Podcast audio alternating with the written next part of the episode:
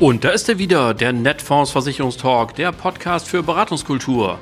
Euer Maklerradio für mehr Akquisition, für mehr Umsatz. Am Mikrofon begrüßt euch wie immer Oliver Bruns. Moin!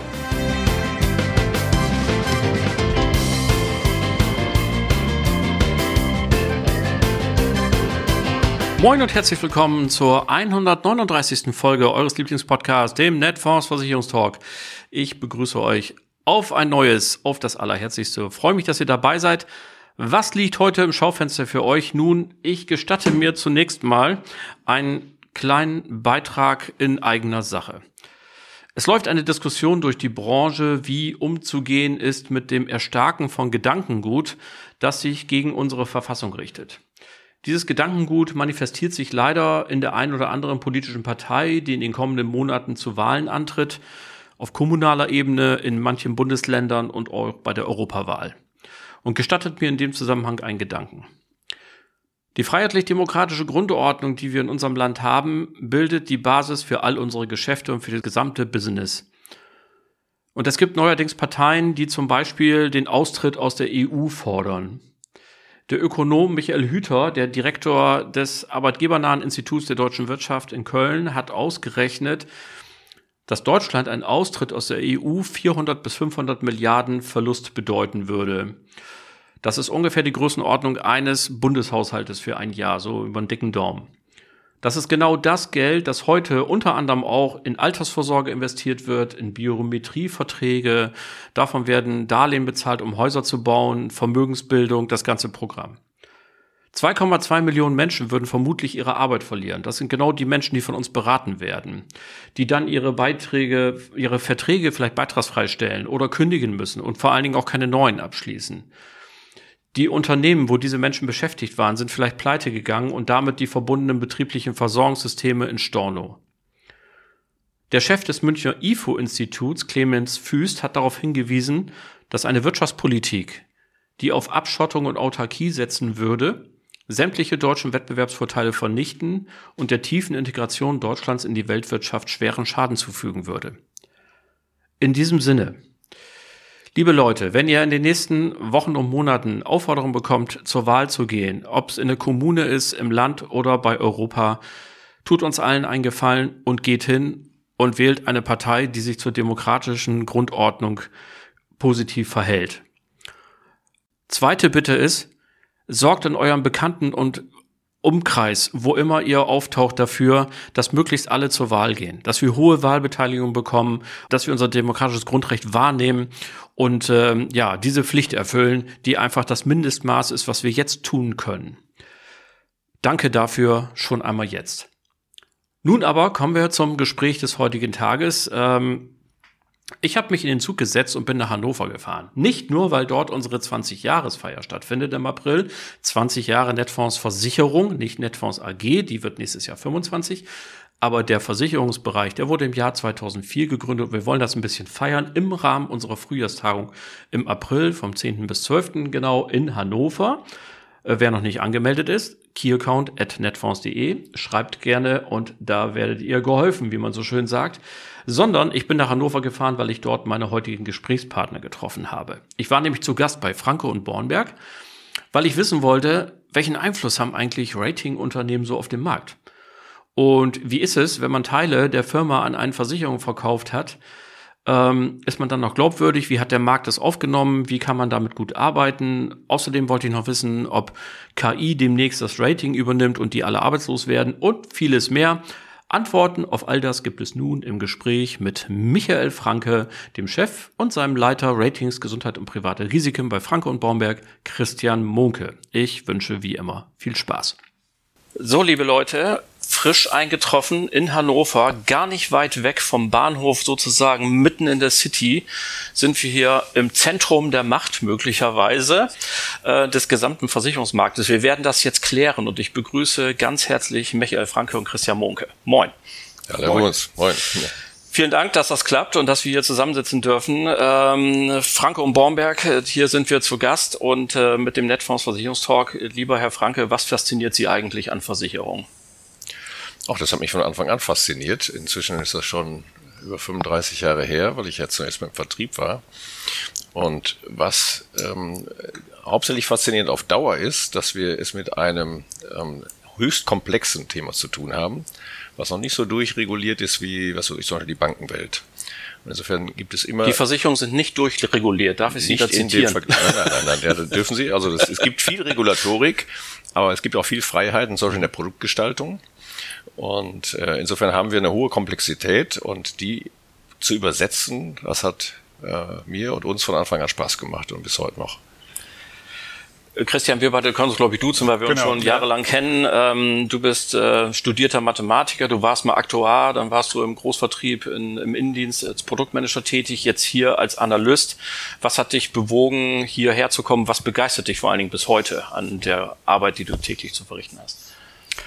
Also mich begeistert insbesondere die, die Neutralität. Äh, das klingt vielleicht ein bisschen, ein bisschen komisch. Da kommen aber, wir noch drauf, ja. Ja, da kommen wir noch drauf, genau. Ja, also ich habe, glaube ich, ein, ein, ganz ausgeprägtes, sagen wir mal, Gerechtigkeitsempfinden. Ich war auch früher schon mal Schiedsrichter in einer bestimmten Sportart. Ich habe mal Baseball gespielt und so. Das ist mir ganz wichtig, dass, dass man Leute gleich behandelt. Und das haben wir sowohl damals in meiner äh, Tätigkeit im, im Vertrieb äh, oder bei der Vertriebsunterstützung auch hinbekommen. Und jetzt ist mir das auch ganz wichtig, dass man einfach ähm, die, die Marktteilnehmer alle gleich behandelt, ohne dass man von irgendwelchen äh, Abhängigkeiten da getrieben ist. Und das kann ich hier total ausleben, ehrlich gesagt. Und darum gefällt mir das sehr gut, hier bei Frank und Baumerk zu arbeiten. Wir sind eben durchs Treppenhaus gegangen, von der, äh, vom Erdgeschoss hier hoch bis in die vierte Etage und da hast äh, du gesagt, hier, jetzt sind wir an FB Research vorbei mhm. und vielleicht wollen wir für die Hörerinnen und Hörer, die das alle nicht so genau mitbekommen haben, aber doch täglich mit ihren Produkten arbeiten, einfach nochmal ins Gedächtnis rufen und diesen Komplex äh, wie ist Franco und Bornberg aufgebaut? Welcher Teil ist an Swiss Life gegangen? Welcher ist nicht? Wie steht das? Herr Franke, sind Sie so nett und wollen das vielleicht in ein paar Sätzen nochmal zusammenfassen, damit wir einfach unsere Hörenden da auf den auf ein Level holen. Ja. Ja, wir sind schon immer sehr puristisch unterwegs gewesen und das Prinzip an nicht nur Unabhängigkeit, sondern auch bestimmter äh, Werte war mir sehr wichtig. Ich hatte ja schon gesagt, ich war früher mal Vermittler. Das habe ich knall auf Fall aufgegeben, als es in Richtung Rating ging. Und ähm, wirtschaftlich nicht so schlau. Ähm, das hat ein paar Jahre gebraucht, wieder dahin zu kommen, aber ich war einfach der Überzeugung und hatte auch keine Lust auf die äh, Diskussion, dass das letztlich beeinflusst, die Neutralität beeinflusst, wenn man, man gleichzeitig vermittelt und, und bewertet. Und so haben wir das durchgezogen. Das heißt, es gab von Anfang an als erstes die Ratinggesellschaft, die Franco und Bornberg GmbH. Ähm, da sitzen wir jetzt auch gerade. Und äh, dann haben wir ein paar Jahre später ähm, die Franco Bornberg Research GmbH gegründet und das war von vornherein ein Technikunternehmen. Da mhm. ist auch ein dritter Gesellschafter mit drin gewesen, der eben aus dem Technikbereich kam. Und mit dieser äh, technischen Einheit haben wir dann die Vergleichsprogramme entwickelt. Für uns waren aber immer das Thema Rating und Vergleichsprogramme zwei auch rechtliche Einheiten. Insofern war das relativ leicht jetzt zum Zeitpunkt, ähm, dass wir gerne noch vertiefen können, ähm, dass wir zum Zeitpunkt X, nämlich für etwas vor einem Jahr, gesagt haben, die technische Einheit wollen wir aus bestimmten Gründen gerne verkaufen, abgeben und ähm, die Rating-Einheit aber behalten. Das heißt, es gibt im Wesentlichen diese Unternehmen, die man im Markt kennt, die man früher aufgrund der ähnlichen Namen und vor allen Dingen vergleichbarer Gesellschaftsstruktur auch nicht so riesig unterschieden hat. Und wir haben es auch nicht dauernd rausgekehrt. Ähm, aber es gibt diese beiden Einheiten, ähm, die Ratinggesellschaft, Frankenborn GmbH und die äh, den Vergleichsprogrammhersteller äh, Frank Bomberg Research GmbH, der heute die FB Research GmbH ist. Und der gehört jetzt Swiss Life. Der gehört jetzt Swiss Life. Der ist, ist das denn ist, also Swiss Life Deutschland Holding, also nicht dem Versicherer, muss man korrekterweise sagen, sondern der Swiss Life Deutschland Holding das ist so die Einheit, unter der die Vertriebe auch zum Beispiel hängen. Ja, genau. Das ist natürlich trotz allem, ähm, sage ich mal, wer an Verschwörungstheorien glaubt, der sagt ja, die stecken eh alle unter einer Decke. Ist eigentlich ganz egal, ob das ein Holding Deutschland heißt oder so. Ähm, wie ist es denn jetzt gewesen, so nach einem Jahr, dass man sagt, hat man ihnen das abgenommen, dass die Rechner nach wie vor Neutralität mhm. ausstrahlen und auch beweisen, obwohl sie einem Versicherer gehören? Ich meine, das war ja nicht das Erste. Wir haben ja Software an, mhm. an Formfinanz erlebt, äh, zum Beispiel. Morgen und Morgen ist, glaube ich, auch verkauft. Jungen, dem am, Genau, ja, genau. Und ähm, so, mein Haus, muss ich aus mhm. Compliance-Kunden sagen, hat sich dann ja an Comparit oder mhm. Comparit beteiligt, die eine Softwareabspaltung im wesentlichen Sinne, die jetzt gerade neue Rechner bauen. Mhm. Da kommen wir vielleicht gleich auch noch drüber. Aber die Frage nochmal an Sie, hat Ihnen das der Markt abgenommen, dass Sie sagen, wir sind nach wie vor, ähm, wir sind nach wie vor neutral, obwohl wir ein, mhm. eine, einer Tochter der Versicherung gehören? Ja, also ich habe so ein, so ein paar Leitsprüche. Einer davon ist, äh, Nachdenken hilft. Ähm, das heißt, wenn man mal zusammen durchgehen würde, sagen würde, was könnte jetzt in der jetzigen Konstellation, die wir haben, eigentlich manipuliert werden? Was ist die große Angst des Marktes, wenn man sagt, da, da stecken jetzt welche unter einer Decke oder gehört es einem Versicherer oder einem Vertrieb? Ähm, was könnte jetzt eigentlich manipuliert werden? Diese Gedanken, die habe ich sofort bei Morgen Morgen, die habe ich sofort bei Software und die habe ich sofort auch bei Compiled, weil in beiden Fällen keine Trennung zwischen Analyse und technischer Einheit besteht. Das heißt also, da die entscheidende Einflussnahme, die man machen könnte, das ist Einfluss auf die Bewertung zu nehmen, das heißt auf die Qualitätsbeurteilung der Produkte und der Unternehmen zu nehmen. Ähm, an den Prämien können Sie in einem modernen Programm überhaupt nicht manipulieren, weil das heute alles Abschlussprogramme sind, zumindest mhm. die moderneren davon. Das heißt also nicht alle am Markt. Sagt sparen wir jetzt mal den Namen im Gesicht. Behaupten tun das ja alle, aber wirklich digital abschließen. Also sagen wir mal, bei einem modernen Programm ist das so. Das heißt also, es würde wenig äh, nutzen zu sagen, ich manipuliere irgendwelche Prämien, dann kann ich den Vertrag aber nicht abschließen hinterher, weil es ja nun letztlich Vertragsgegenstand ist, die Prämie. Oder die Ablaufleistung. Also bleibt im Wesentlichen, es sei denn, Ihnen fällt was anderes ein, bleibt im Wesentlichen die freie, ich könnte an der Qualität schrauben. So, die Qualität ist nach wie vor in der Franco Bornberg GmbH. Wir erstellen hier die Ratings, der Christian Hohnke und äh, mit den Kollegen und, und mir zusammen. Wir haben die Verantwortung dafür, das ist vertraglich auch abgesichert, ähm, dieses Thema. Insofern wäre ja die Frage, wenn wir geneigt sind zu manipulieren, dann wären wir sicherlich auch vorher gewesen und ganz provokativ. Ähm, Glauben Sie wirklich, dass ich nach dem Verkauf bestechlicher geworden bin als vorher? Also die, die Manipulation müsste ja hier stattfinden, weil hier werden die Qualitätsbeurteilungen gemacht. Mhm. Und das ist eine strikte Trennung, die haben Sie bei keinem anderen der genannten Namen, weil die alle in Summe praktisch dann einem Vertrieb oder einem Womit wir den geschätzten Mitbewerbern natürlich nichts Böses unterstellen wollen, um das, äh, damit da kein Unterton Warum rauskommt. also ich nicht. nein, nein, Spaß ähm, beiseite. Ne? Unterstelle ich auch nicht. Aber die Frage ist ja, die muss man natürlich an der Stelle, würde ich sagen, kritischer stellen. Wenn wir jetzt mit Mann und Maus alles verkauft hätten, auch die Rating-Einheit, mhm. dann würde ich die Fragen verstehen. Und dann würde das auch gegen Prinzipien verstoßen, die ich selber immer hochgehalten habe. Ähm, dass man eben da zwei Dinge miteinander vermischt. Aber in der aktuellen Situation ähm, hat mir noch keiner ein Argument nennen können, wo jetzt manipuliert werden könnte, ohne dass man behauptet, wir, die jetzt als wirtschaftlich unabhängige Einheit hier agieren, wären, wären da quasi plötzlich bestechlich geworden. Christian, ruft denn nicht trotzdem mal jemand an? Also du machst ja jetzt genau die Ratings und mhm. äh, sagt dann, Mensch, äh, die BU von uns, die kriegt bei euch, äh, was weiß ich, nur eine mittelmäßige Bewertung. Wenn du aber die äh, Kriterien A, B und C ein bisschen anders gewichten würdest, dann würden wir fünf Plätze raufspringen. Kommt sowas vor, dass da schon mal jemand anruft und sagt, können wir das nicht irgendwie anders machen? Ähm, so in der Form nicht. Also was natürlich regelmäßig vorkommt, und da sind wir auch offen dafür, ist natürlich eine Diskussion über unsere Ratingverfahren. Also mhm. äh, machen wir jetzt für auf ein Kriterium eine Gewichtung 4 oder eine Gewichtung 5 oder so. Das kann man ja auch durchaus unterschiedlich sehen, je nach Relevanz. Äh, und da äh, sind wir natürlich auch, auch gerne zur Diskussion bereit mit den Anbietern. Ähm, zum Teil laden wir die Anbieter auch ein, wenn wir ein neues Verfahren entwickeln, äh, dass wir zum Beispiel mit einer Pilot, Pilotgruppe zusammenarbeiten und sagen, hier, gebt uns doch auch mal Feedback aus eurer Schadenbearbeitung zum Beispiel. Sind da viele Schäden in der und der Höhe vielleicht zu sehen auf bestimmten Kriterien oder so? Also das kommt natürlich vor. Ähm, also in dem Sinne ja, ähm, in anderem Sinne machen wir das ja schon so lange, dass wir da, glaube ich, als, als sehr fairer und neutraler Spieler gesehen mhm. werden und ähm, so so sagen wir mal Manipulationsanfragen äh, oder Einladungen oder so, das bekommen wir eigentlich nicht mehr. Wie gesagt, mhm. sachliche Diskussionen gerne. Natürlich möchte jeder am Ende gut abschneiden, möchte oben stehen. Ähm, aber wir sind da sehr transparent, auch äh, wie wir bewerten und wie, dass wir auch natürlich nur auf den Versicherungsbedingungen bewerten zum Beispiel. Das ist auch mal wieder ein Thema, wo man mal drüber diskutieren kann. Aber äh, am Ende der Tage kommt man da eigentlich immer mit der sachlichen Diskussion zusammen und darum sind wir da auch, glaube ich, ähm, am Markt auch ganz gut äh, unterwegs und ganz gut angesehen. Das vielleicht noch ergänzend. Bitte. Das ist ja nicht ein Thema, was von, was immer schon so war.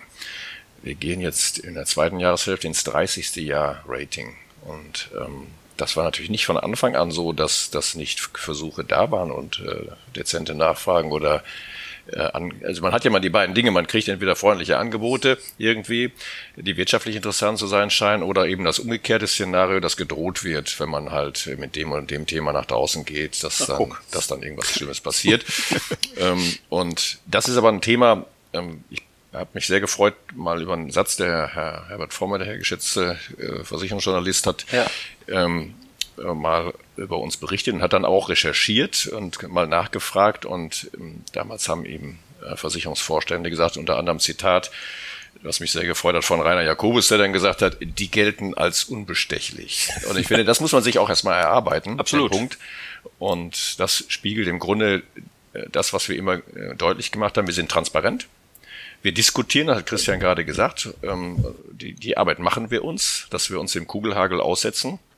Wir schaffen auch die Transparenz auf der Anbieterseite. Die können genau sehen, wie auch die Wettbewerber bewertet sind. Also es ist keine Sache, wo die nur ihre eigene Geschichte sehen, ähm, sondern auch die anderen Bewertungen sind transparent nachvollziehbar.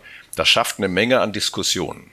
Aber für uns gibt es einen einfachen Grundsatz, wenn die sich verbessern wollen, dann müssen sie halt ihre Versicherungsprodukte, ihre Bedingungen ändern. Und dann also ist ja, wie ich es im Vorgespräch sagte, hier eigentlich das Zentrum der Macht. Ne? Also ich glaube, wenn ich Produktmanager wäre in irgendeiner Gesellschaft, dann lohnt es sich ja, bevor ich mich in die Arbeit mache, erstmal zu euch zu gucken und zu schauen, wonach gewichtet ihr denn. Ähm, also der Einfluss ist nicht unerheblich, oder?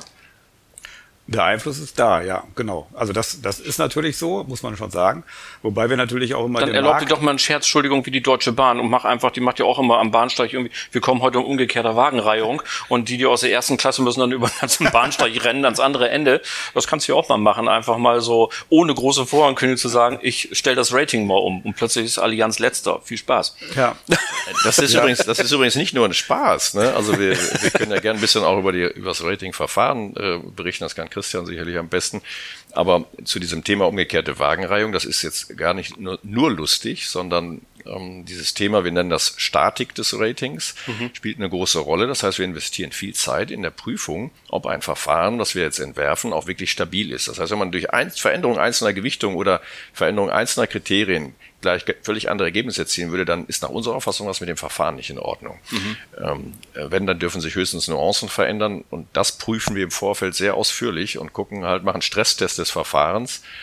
Ähm, also insofern das Risiko, dass man sagt, ich nehme Kriterien raus, einzelne oder ergänze welche und plötzlich haben wir eine ganz andere Wahrheit, äh, das gibt es, wenn man die Arbeit nicht gründlich macht. Ansonsten ist es immer so, dass wir uns auch jetzt keine Regelung ausdenken, wo wir sagen, das wäre jetzt das Tollste, was man sich vorstellen kann und das muss jetzt in die Versicherungsbedingungen rein, sondern wir bewerten immer aus dem, was schon da ist.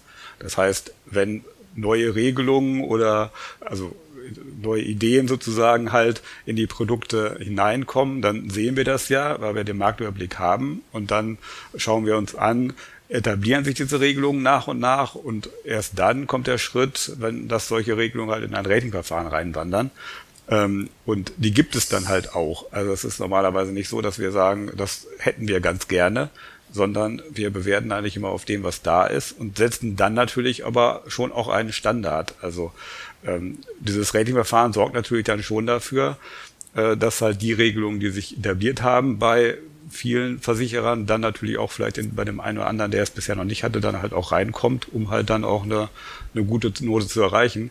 Aber das sorgt natürlich auch dafür, dass das Niveau ja sich anhebt im, ja, also im Markt. Das ist ja eigentlich gut für den Kunden am Ende. Wir sind ja, ja äh, absolut. Ja den Kunden unterstützen. Gleichfalls könnte man natürlich etwas äh, mit einem Augenzwinkern sagen, eigentlich ist es das Ziel, dass ihr euch überflüssig macht. Ne? Denn wenn ihr so lange mal weiter ratet und dann äh, alle Versicherer irgendwann nachziehen, also aus meiner bescheidenen Karriere weiß ich noch, also Anfang der 90er Jahre habe ich angefangen da gab es ja in der BU zum Beispiel noch wahnsinnige Unterschiede. Also ich erinnere mich noch an, an dieses Kriterium Ausbildung und Erfahrung und Fähigkeiten und Kenntnisse. Mhm. Das war noch weit verbreitet. Da konnte, hat mich sich schon gefreut, wenn man zum Kunden gekommen ist und gesehen, oh, der hat da eine dunkelblaue Police von Versicherer mhm. XY. Da wusste ich schon, alles klar, den Vertrag habe ich, wenn er gesund ist, ne? Weil, weil die, die Kriterien bekannt waren. Jetzt sagt man doch im BU-Markt eigentlich, der ist qualitativ so gewachsen, dass es eigentlich so wahnsinnig viele Versicherer gibt mit echt super Bedingungen, dass man so eigentlich ist. Ja, das ist ja sogar auch jetzt mittlerweile fast ein Vorwurf, den man bei uns macht in der Berufsunfähigkeitsversicherung und so. Ja, bei Frank und Bommer gibt's ja nur noch Topnoten. Ihr schaut ja gar nicht genau hin. Also sowas hört man dann ja auch schon mal. Und, äh, äh, und äh, von daher hat sich das natürlich so entwickelt. Aber auf der anderen Seite äh, muss man auch sagen, dass wir jetzt auch nicht jeder Neuerung sofort hinterherlaufen. Also äh, es gibt ja durchaus auch gerade in, in verschiedenen Sparten auch immer mal Ideen, vielleicht auch Testballons von Gesellschaften oder Sachen, die dann halt auch im Vertrieb als total toll haftungsrelevant und so weiter bezeichnet werden. Und äh, dann laufen wir da aber nicht sofort auch ratingtechnisch hinterher, sondern schauen uns sehr genau an, hat das denn wirklich am Ende einen Mehrwert für den Kunden oder ist das vielleicht schon auch in anderen Sachverhalten schon geregelt?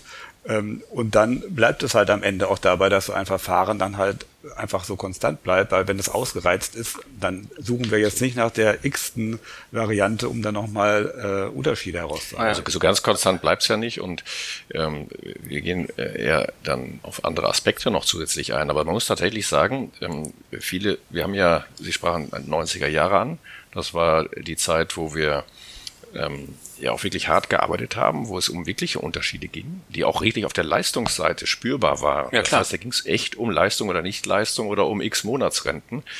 Und die Unterschiede, die heute gerne so herausgestellt werden, ich verstehe, was man gerne haben möchte, das ist nach so einem Prinzip, ich hätte gerne mal ein Problem. Also die meisten der Dinge, die heute durch den Markt getragen werden, auch von Referenten, die sagen, sind da jetzt Profis auf dem Gebiet, die finden sie in keiner Schadenstatistik. Deshalb der Versicherer so oder so formuliert, das spielt für die Leistungsseite gar keine Rolle mehr. Was aber eine Rolle spielt, und das sind dann Themen, man sagen kann, wenn ein Markt so reif ist, dann kippen die Probleme in eine andere Situation hinein. Zum Beispiel, dass wir sagen, Stabilität ist ein Problem in der BU. Nicht mehr die Bedingungen, die sind überwiegend, äh, sind die clean. Ähm, aber die, die Stabilität ist ein Problem, weil man eben durch den Preiswettbewerb bei gleichzeitigem Leistungswettbewerb eben an Grenzen geht, wo die Margen nicht mehr so einfach zu verdienen sind. Und wenn da die Zeichnungspolitik dann nicht mal sauber ist, dann kann es ganz schnell nach hinten losgehen. Das werden wir jetzt auch wieder veröffentlichen. Es wird, hat wieder Versicherer gegeben, die angepasst haben. Und das gehört dann dadurch, damit ergänzen wir die Ratings, Ratingverfahren mhm. und können doch wiederum noch Unterschiede aufzeigen. Ich möchte noch mal auf einen ganz anderen Punkt hinaus. Und zwar, ich mache mir ein bisschen Sorgen um den Versicherungsgedanken. Also, mhm. der Versicherungsgedanke ist doch grundsätzlich eigentlich von Solidarität geprägt. Ja, also ganz viele Menschen, denen dasselbe Risiko droht, tun sich zusammen, zahlen in einen Topf und aus dem Topf bezahlen sie dann den paar wenigen, denen es tatsächlich passiert. Mhm. In der BU haben wir aber die Äquivalenz zwischen dem versicherten Risiko und der Prämie auf die Spitze getrieben. Ja, also der im Sessel arbeitende zahlt eben fast gar nichts mehr, Klammer auf, wobei er sich fast schon überlegen könnte, wenn so wenig kostet, habe ich auch kein Risiko, brauche ich vielleicht gar keine Police, Klammer zu. Und auf der anderen Seite haben wir den berühmt-berüchtigten Dachdecker, für den die Prämie so hoch geworden ist, dass er sich eigentlich nicht leisten kann. Der wird dann auf Grundfähigkeiten dergleichen mehr verwiesen. Eigentlich wäre es doch der richtige Gedanke zu sagen, die mit geringem Risiko zahlen einfach zwei Euro mehr. Das wird den, den gleichen Gedanken können wir jetzt übrigens auch bei der Elementarpflichtversicherung genau. nochmal äh, ins die genau. Waagschale schmeißen, genau. wo nur 200.000 Euro, äh, 200.000 Häuser in der Zürszone 4 sind mhm. und 20 Millionen in 1. Also da könnte man denselben Gedanken machen. Haben Sie da nicht ein bisschen zu beigetragen in dieser Aushöhlung des Versicherungsgedanken mit Ihrem ewigen Rating? jo. Äh, ja, Pustekuchen. Also genau, genau das äh, Gegenteil haben wir ja äh, auch immer gepredigt und mit dem Thema, was ich gerade sagte, auch im, speziell jetzt BU in dem Stabilitätsansatz, ähm, den wir fahren, der sehr aufwendig ist, das zu beurteilen. Das ist ja ein äh, nach vorne schauendes Verfahren können wir schon aufzeigen, welche Versicherer das übertreiben. Und das hat ja nicht nur das, das Problem, dass man eben immer mehr Menschen nicht versichert bekommt, weil der Schutz dann teurer ist für die, die es gerade brauchen, sondern es, äh, die, die Marge geht ja auch raus. Wenn ich jeden genau nach seinem Risiko bepreise, dann habe ich auch keinen Ausgleich im Kollektiv mehr. Das heißt also, es wird auch schwerer, so eine Sparte stabil zu führen. Und Sie sprachen schon das Thema Elementar, Sie können aber auch Kfz oder andere Themen nehmen. Wir haben in jeder Sparte inzwischen gibt es dann Zonierungen und weitere ähm, Beurteilung. Risikogerechte Tarife nennt man das dann, glaube ich. Nennt ne? man das dann. Mhm. In Wirklichkeit ist es genau das dass ähm, man das ursprüngliche Versicherungsprinzip, da habe ich eine Dorfgemeinschaft, der, wo jeder Einzelne durch ein Unwetter jetzt äh, genau. ums Leben kommen kann. Diesen stabilisierenden Gedanken, dass man das so tragbar schafft über die Gemeinschaft, den riskieren wir natürlich, wenn man das immer weiter auf die Spitze treibt. Mhm. Und das macht überhaupt gar keinen Sinn und wir sind da scharfer Kritiker dieser Entwicklung. Aber durch die Verbesserung der Produkte im Sinne der Bedingungen, ich glaube, gerade wir, wenn Sie auch die Kollegen von der, der FB Research sehen, ich weiß nicht, ob das vielleicht das einzige Vergleichsprogramm ist, was nach Qualitätssortierung vorsortiert ist, also voreingestellt ist. Mhm. Also es geht äh, in den meisten Vergleichen wird nach Preis voreingestellt. Auch bei den Online-Vergleichsportalen dafür Verbraucher ist immer nach Preis voreingestellt. Wenn man das auf die Spitze treibt, dann wäre ich einverstanden zu sagen, das treibt den Markt falsch. Aber äh, wir haben genau das Umgekehrte gemacht. Wir haben immer gesagt, wir nehmen die Qualität nach vorne und die kostet im Zweifel ein bisschen mehr. Mhm. Christian, jetzt ist ja, ich hätte ja fast gesagt, so auf dem Weg hier habe ich gedacht, nein, der BU haben sich fast überflüssig gemacht und habt ihr das gerade schon ein bisschen relativiert, so ganz ist es nicht. Ähm, jetzt haben wir aber ja noch ein Thema, das ähm, ihr auch aufgegriffen habt und das natürlich die Branche beschäftigt wie kaum ein zweites. Das ist die gute alte Nachhaltigkeit, ESG-Kriterien, ihr habt da ein Rating gemacht. Hast dich drüber gefreut, gesagt hat, juhu, endlich mal ein anderes Thema oder war eher die Stimmung, wir haben schon so viel zu tun, jetzt kommt noch eins? Nee, das auch eher im Gegenteil. Also wir machen, äh, Frank und Bornberg ist immer schon äh, auch sehr nachhaltig unterwegs gewesen, in dem Sinne, dass wir halt auch einfach hier im Unternehmen sehr viel auf das Thema Nachhaltigkeit setzen. Das äh, hättest du auch genau Michael fragen können, dem liegt das sehr am Herzen, das weiß ich, das erlebe ich auch schon seit mehr als zehn Jahren. Er sagt also, bestimmt gleich noch was dazu. Ja, genau, er sagt was dazu. ähm, also der Gedanke, sich für, für andere einzusetzen, neben der unternehmerischen Tätigkeit hier im Hause, ist immer schon ausgeprägt und das lebt man hier, erlebt man hier einfach so mit, wenn man hier so lange arbeitet. Mhm. Und darum war das im Grunde äh, naheliegend, sich dann auch mit dem Thema zu beschäftigen. Und wir haben ja auch schon ganz lange Erfahrung in Unternehmensratings. Das hat der Michael gerade gesagt. Im Bereich der Berufsunfähigkeitsversicherung machen wir das auch schon. Ähm, ich glaube, im 20. Jahr sind wir da jetzt, äh, wo wir dann auch zu den Unternehmen fahren und uns dann zum Beispiel die Leistungsbearbeitung angucken und äh, neben den, ähm, neben den Leistungsbearbeitern sitzen und damit in die Akten reingucken und schauen, äh, ob das von den Arbeitsprozessen her vernünftig passt. Das heißt, die Verfahren dafür haben wir. Ähm, und da jetzt das Thema Nachhaltigkeit wirklich auch aktuell sehr viele Menschen beschäftigt und natürlich auch die EU auch das Thema natürlich jetzt mittlerweile vorantreibt, war es im Grunde naheliegend, sich auch mit dem Thema zu beschäftigen und äh, das machen wir gerne. Mhm.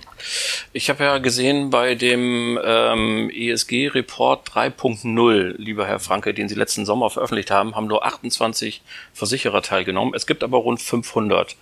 Was ist denn mit all den anderen? Wollten die nicht oder haben Sie gesagt, es reicht, wenn wir die Top 28 nehmen? Also 28 Versicherer sind es nicht, sondern es waren wie viele Konzerne? 26 oder von den 28? Ja, genau, es stehen schon einige mehr Gesellschaften okay. dahinter. Das ist ein eine von ist zum Beispiel eine Generali, ja? ja. da sind eine ganze Menge Erstversicherer drunter. Okay, das, und ja. das Thema Nachhaltigkeit und ESG wird oft auf Konzernebene geregelt und das heißt, wir können darüber auch in die einzelnen Gesellschaften reingehen, sodass okay. das immer äh, so, ein, so ein Effekt ist, wo man da so viele Unternehmen auf einmal mitgreifen kann. Das kann man auch daran sehen, dass der Marktanteil dieser äh, im ESG-Report 3.0 über 50 Prozent liegt. Mhm. Ich glaube, kein anderer hat im Moment äh, so einen hohen Marktanteil an Daten verfügbar, der sich in dem Bereich tummelt. Da sind wir auch ganz stolz drauf, dass viele eben mitgemacht haben, weil das auch viel Aufwand ist, Daten dazu zu liefern. Ich wollte gerade fragen, dieser, ist das, ist das leichter, ESG-Ratings zu machen als BU-Ratings? Nein, überhaupt nicht. Überhaupt nicht. Es ist ein, ein, ein gigantisches Gebiet, ein, ein großes Gebiet, wo man ähm, im Grunde eigentlich am liebsten in jedem Detail in die Tiefe gehen würde, äh, so nach unserer Natur zumindest entsprechend. Und wir bohren uns ähm, äh, immer, immer weiter vor an den Stellen, weil wir haben immer einen Punkt gehabt, da waren wir immer allergisch. Wir haben nie einen Stress gehabt, wenn wir mal einen Versicherer zu schlecht bewertet haben. Dann hat der vielleicht Stress, aber wir äh, nicht zwingend. Aber einen Versicherer zu gut zu bewerten, das tut uns schon weh. Das geht gegen unser Selbstverständnis. Mhm. Insofern versuchen wir natürlich, das rauszufischen. Da gibt es Stichworte wie Greenwashing, ja, aber die sind so, so ein bisschen Mainstream eigentlich, der, so, so ein Ausdruck. Äh, was dahinter steht, ähm, ist ja, ist ja viel mehr. Und wir haben weniger das Problem ähm, des Greenwashings in der Branche, als dass äh, die Versicherer eigentlich den Mut verloren haben. Man ist hingegangen, weil wir ja schon so einen Haufen Regulatorik haben. Jeder Versicherer muss sich mit diesem Krempel beschäftigen, mit ESG, und hat dann einen Reporting-Aufwand, der ist schon gigantisch. Da werden, eins, werden Abteilungen quasi für ins Leben gerufen, ähm, um das zu stemmen. Aber auf der vertrieblichen Seite der Umsetzung sind wir gruselig unterwegs, obwohl die Branche ja einen großen Beitrag leisten kann. Also zum einen hat man keine Traute, sich nach vorne zu wagen, weil man Angst vor den Kritikern hat, die einen dann vorführen können. Die Angst ist nicht ganz unberechtigt. Auf der anderen Seite hat ähm, der Vertrieb noch nicht so richtig gezündet, was aber daran liegt, äh, wie immer im Vertrieb, dass man noch nicht die richtige Sprache gefunden hat dafür. Aber wir können feststellen, dass viele Unternehmen da durchaus Gutes tun. Da sind wir noch lange nicht angekommen und wir haben nehmen eine gleiche Rolle, eine ähnliche Rolle ein wie auf der Produktgestaltungsseite. Wir zeigen schon Schwachstellen auf und wollen neben der Bewertung, die wir machen, natürlich auch schauen, ähm, dass wir die, äh, die Chance nutzen, auch ein bisschen zu gestalten in die, in die passenden Richtungen. Weil wir reden hier nicht nur über Themen wie Kapitalanlage. Wir reden über soziales Engagement von Unternehmen beispielsweise. Ähm, wir reden über konkrete auch Umweltprojekte, die Unternehmen machen können. Und zwar nicht nur in der weiten Ferne, sondern auch unmittelbar äh, vor Ort jeweils. Also sind große Chancen in der Gestaltung. Viele Versicherer und manche besonders stark mit großer Kapitalanlage unterstützen andere Industrien bei Transformationsprozessen. Und das sind Dinge, die müssen wir geeignet nach draußen bringen, weil das die Chance ist, das Image zu verbessern mhm. in der Branche. Ja, absolut. Also ähm, ich habe mich da gefragt ähm, bei dem Lesen, ich bin darüber gestolpert. Ähm, Sie haben auch den Stromverbrauch bewertet und ihr habt das gemacht. Und einige haben ihr Rechenzentrum ausgelagert und dann dachte ich, das wäre ein cooler Taschenspielertrick. ja, ich, äh, ich kaufe mir einfach irgendwo ein Rechenzentrum am Polarkreis in Norwegen und äh, man geht am Vertrag rein, dann habe ich keins mehr und kann dann sagen, hier, ich verbrauche weniger Strom. Das ist doch ein Taschenspielertrick, oder nicht? Ja, aber da kommt es natürlich genau darauf auch an, darauf zu achten. Also wenn man natürlich jetzt einmal, äh, so ein, also bei den Gesellschaften abfragt, was wir natürlich dafür auch tun, man kriegt so einen Fragebogen zurück und da steht ein Wert drin. Ähm, und äh, man fragt da nicht weiter nach, weil man das vielleicht einfach nicht, nicht weiß, dass es so einen Trick geben könnte, äh, dann kann einer natürlich was untergeschoben werden. Aber natürlich ist das dann eine Nachfrage, die wir auch genau auch zum Beispiel bei dem Ratingverfahren dann machen, ähm, wo wir dann natürlich nochmal gucken, wie ist das eigentlich bei euch?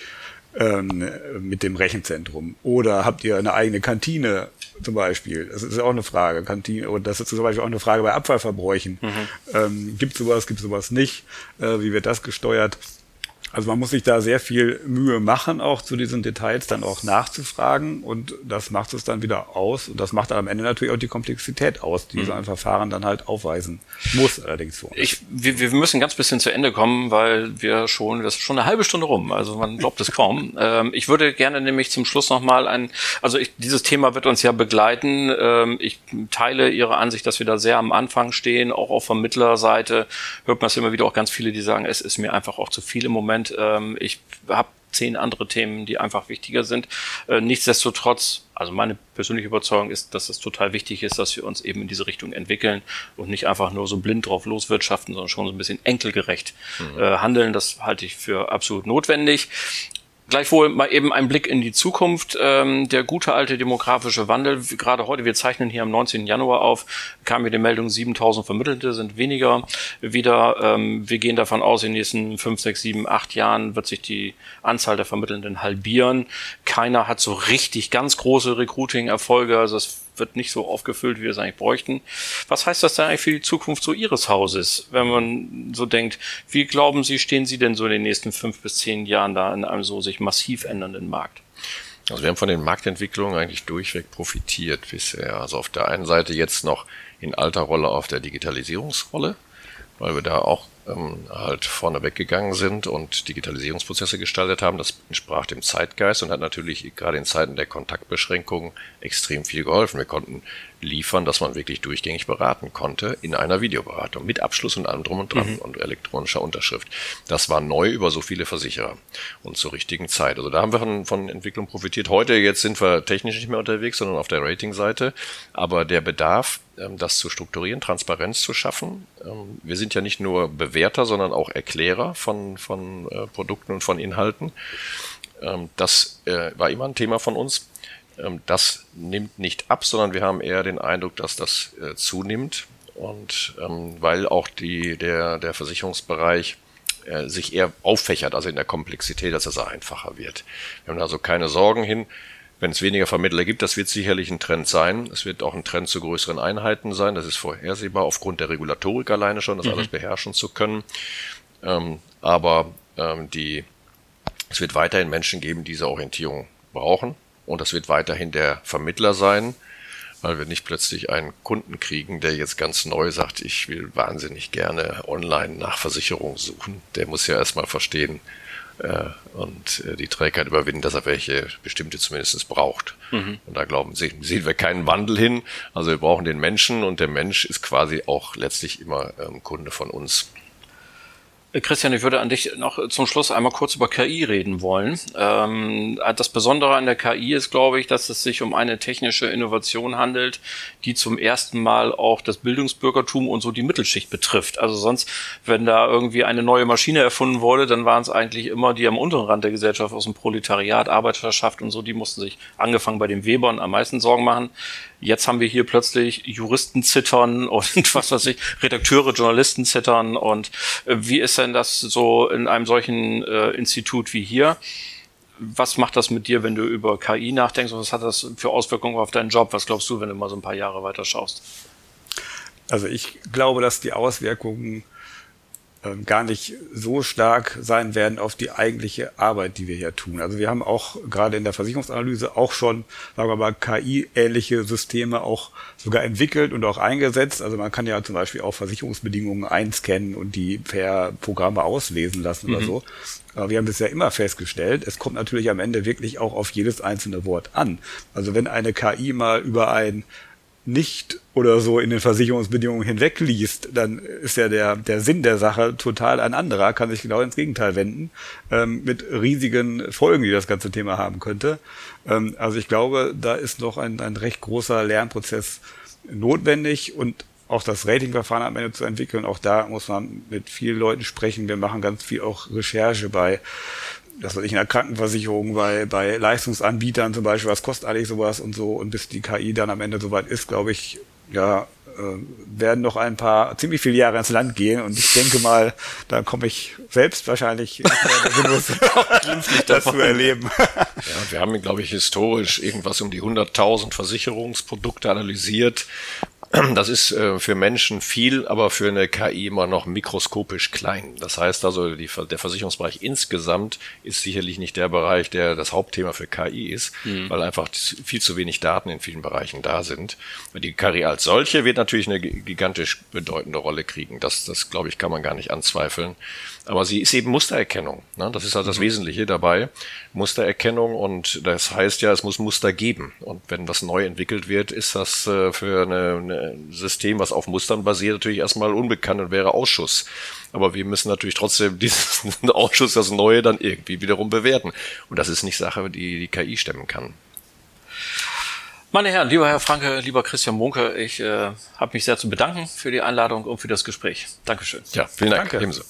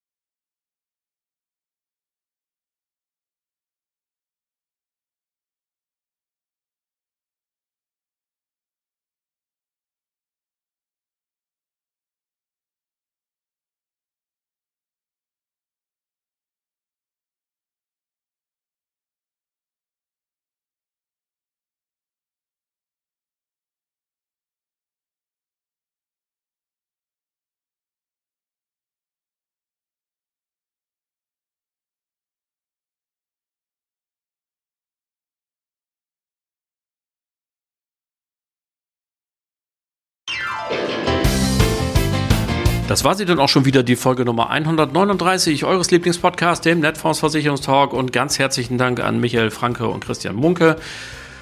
Danke an euch alle fürs Zuhören. Die nächste Folge gibt es am 7. Februar. Dann erwarte ich Martin Gattung hier von der Aiforia GmbH und wir reden über den Sinn und Zweck der digitalen Rentenübersicht. Bleibt mir bis dahin gewogen und vor allem bleibt gesund. Allen Kranken gute Besserung. Schöne Grüße aus Hamburg. Euer Olli Bruns.